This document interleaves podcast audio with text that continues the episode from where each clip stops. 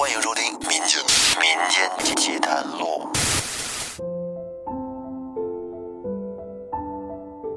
大家好，欢迎收听由喜马拉雅独家播出的《民间奇谈录》，我是老岳。这天晚上从网吧出来，我和康瑞一起来到我们家，吃完了饭，康瑞就在我家住下了。到了半夜，我们俩躺在床上。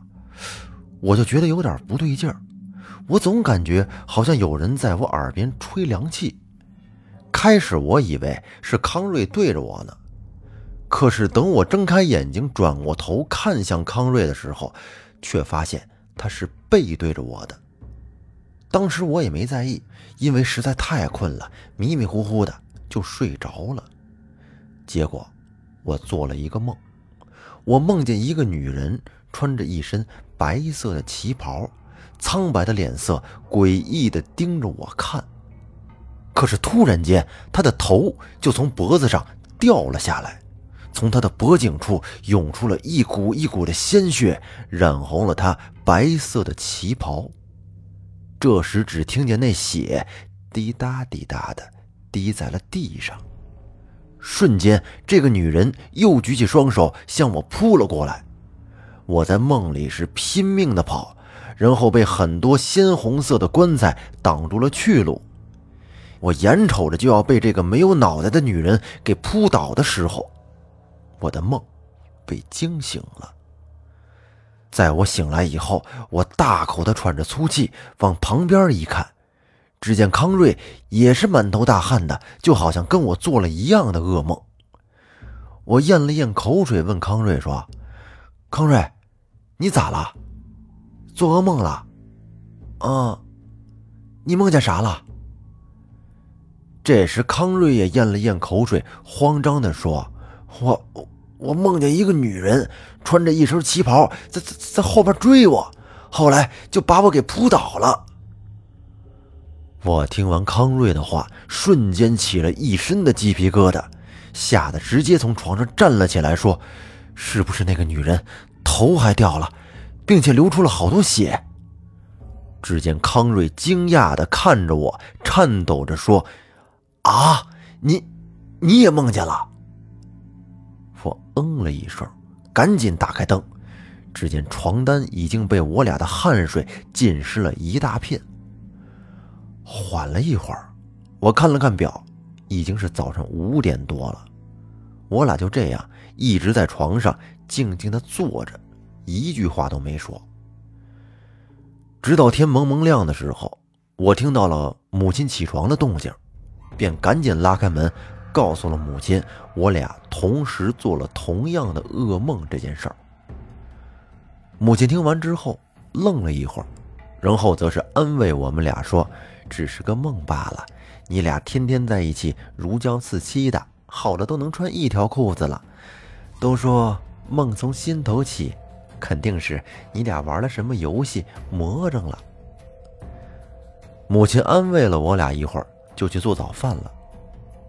可就在我们一起吃早饭的时候，我们被一声巨响给惊吓到了。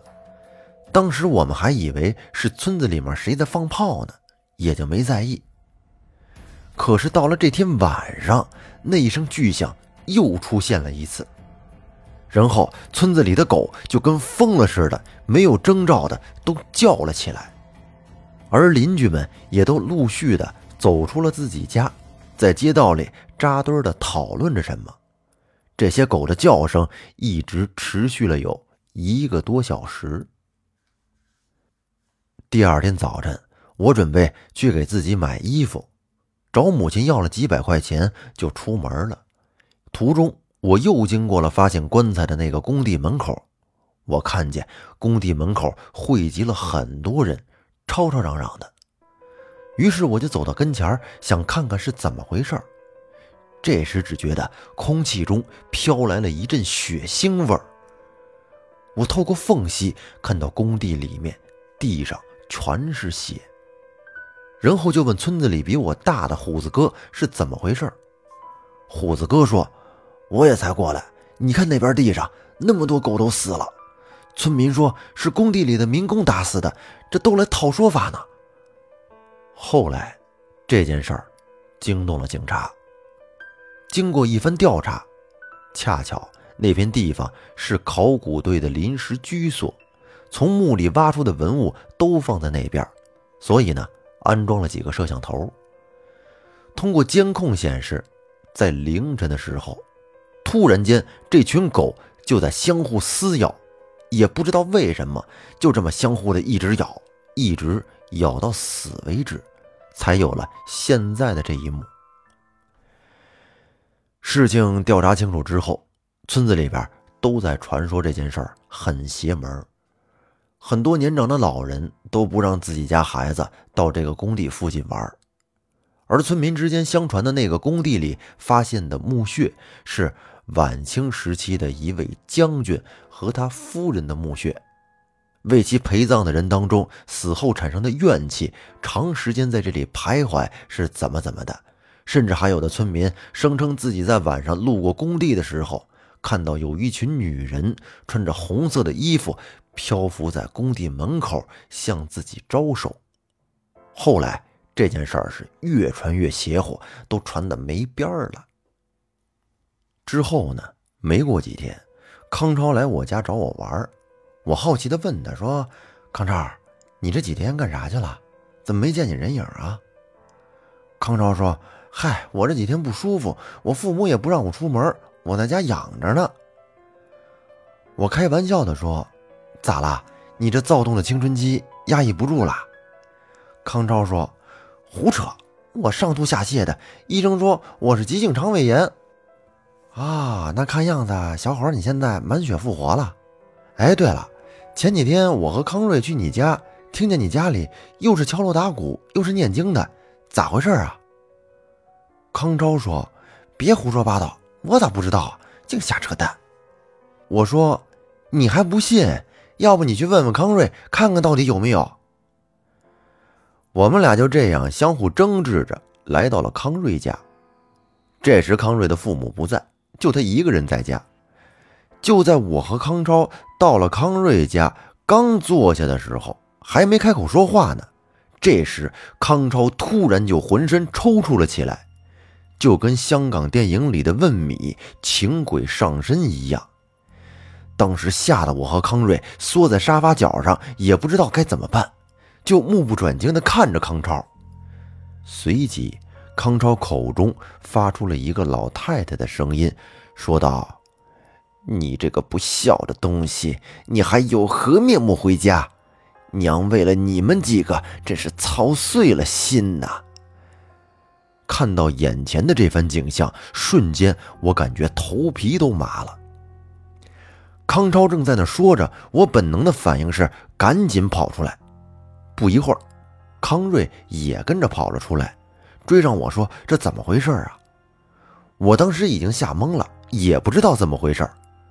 突然间，我脑海里就想起了几年前张娜被附身那事儿，我颤抖地说：“走。”走走走，咱俩去春花奶奶家。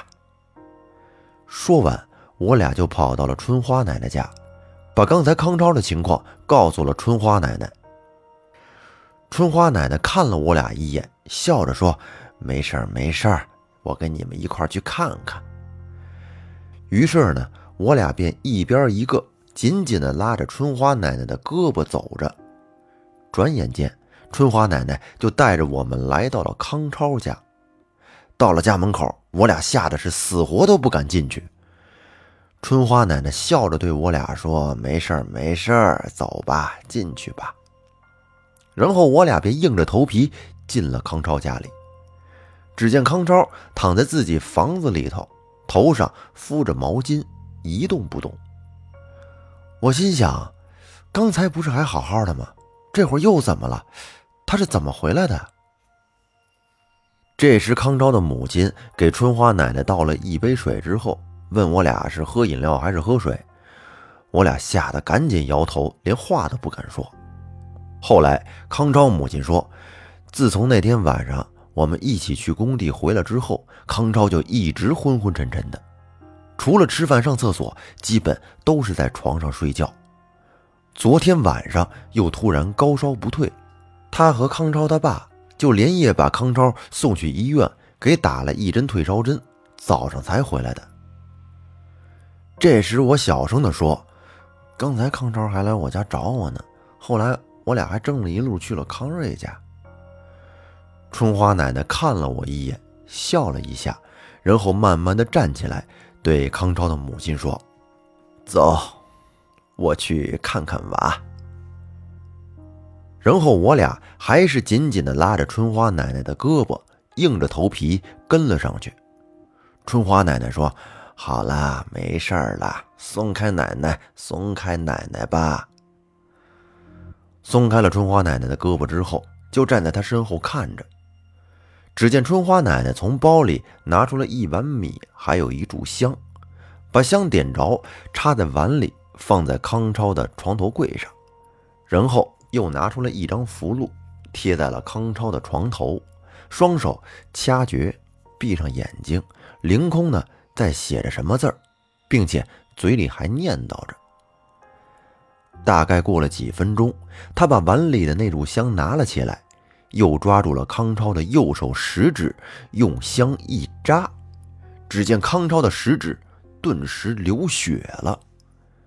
此时，我心里害怕的感觉逐渐消失了，更多的呢是觉得有点不可思议。那么粗的香，怎么可能把手指头扎破呢？只见不一会儿，康超就醒了。这时春花奶奶说：“好了，娃醒了就没事儿了。”然后呢，春花奶奶又从包里拿出了三个黄色的三角宝塔，分别给了我们三个，每人一个。我连忙问道：“说，奶奶，这宝塔为啥是黄色的？”跟您之前给我的那红色宝塔有啥区别呀？春花奶奶笑了笑，也没正面回答我，只是说让我们收好，别丢了。然后呢，就收拾东西准备走了。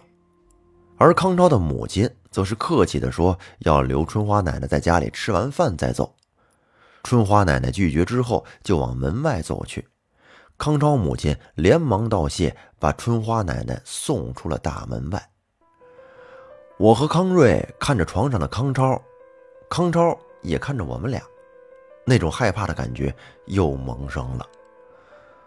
我这时颤抖的说：“康超，你你醒了，那那就好，我俩先走了。”说完，我们赶紧就往门外跑，然后我俩追上春花奶奶就问：“奶奶，我们俩没事了吧？前两天我俩还做了同样的噩梦。”不会有什么事儿吧？只见春花奶奶还是和蔼的笑着说：“没事儿了，没事儿了，好好吃饭就没事儿了。”我俩好奇的又问了春花奶奶很多问题，但是春花奶奶都不怎么跟我俩说。无奈，我俩把春花奶奶送回了家，然后我俩就去网吧玩了一会儿，也就各自回家了。第二天。我听虎子哥说，那个工地里出事儿了。去挖那个断壁上的红色棺材的时候，有三个工作人员不小心从上面掉了下来，碰巧把坑底的古墓墓室给砸塌了。三个人都是重伤，被送到了医院，而考古工作也暂时停止了。我当时也就是左耳朵进，右耳朵出，一副事不关己、高高挂起的态度。又过了几天，我碰到康超的时候，听康超说，他之前做了一个很长的梦，在梦里开始有一个穿白色旗袍的女人，带着三个儿子在村子里面正常生活。后来这个女人老了，三个孩子也逐渐长大了，却把这个女人一个人丢在一间小破屋里。那屋子是冬天漏风，夏天漏雨，而女人的身体也是一天不如一天，每天也没人照顾，只靠吃白开水煮面条为生。最后，那个女人躺在棺材里面自杀了，鲜血染红了整个棺材。听康超说完，这让我想起了那晚的那个噩梦，我不由得哆嗦了一下。后来我还专门问过我母亲，村子里面以前有没有一个女人，她的三个儿子都不管她，把她丢在小破屋里，最后那个女人自杀了。我母亲跟我说，她小时候好像听长辈说过，但是记不太清楚，只记得个大概。那个女人好像叫什么彩娥，最早在村子的北口住着，最后她那三个儿子在不久之后也相继离奇死亡了。当时村子里都传言说是他这三个儿子因为不孝顺，所以呢惹怒了神明，才遭此劫数。但是事情的真相到底如何？因为年代比较久远，现在已经无从考证了。这正所谓是“一夜思亲泪，天明又复收。恐伤慈母意，暗向枕边流。”那在最后呢，奉劝各位朋友，父母在世的时候，做儿女的多陪伴一下父母，不要等到子欲养。而亲不待之时，方知悔恨。这丧葬礼仪办得再好，也不及父母在世的时候你多陪伴一分好。那这期节目咱们就说到这儿，感谢您的收听，咱们下期再见，拜拜。